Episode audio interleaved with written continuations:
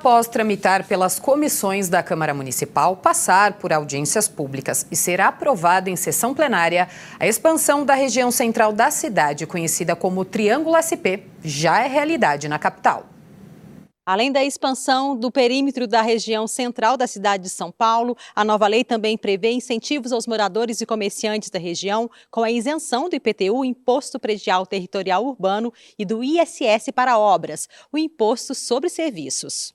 Entre os resultados esperados estão o aumento da oferta do comércio, de serviços, empregos e incentivos ao trabalho na modalidade presencial no centro de São Paulo.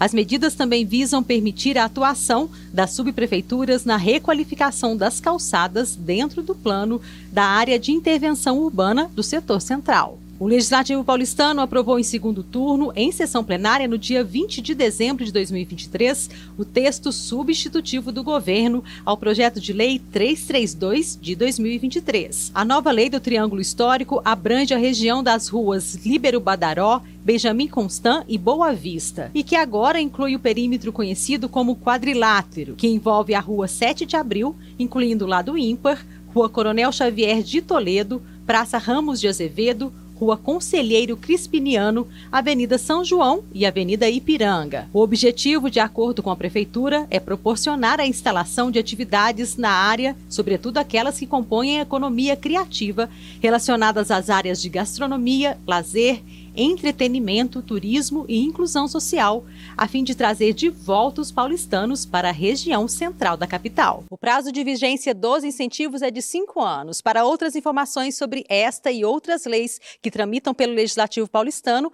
acesse o portal da Câmara. Anote aí o endereço sãopaulo.sp.leg.br.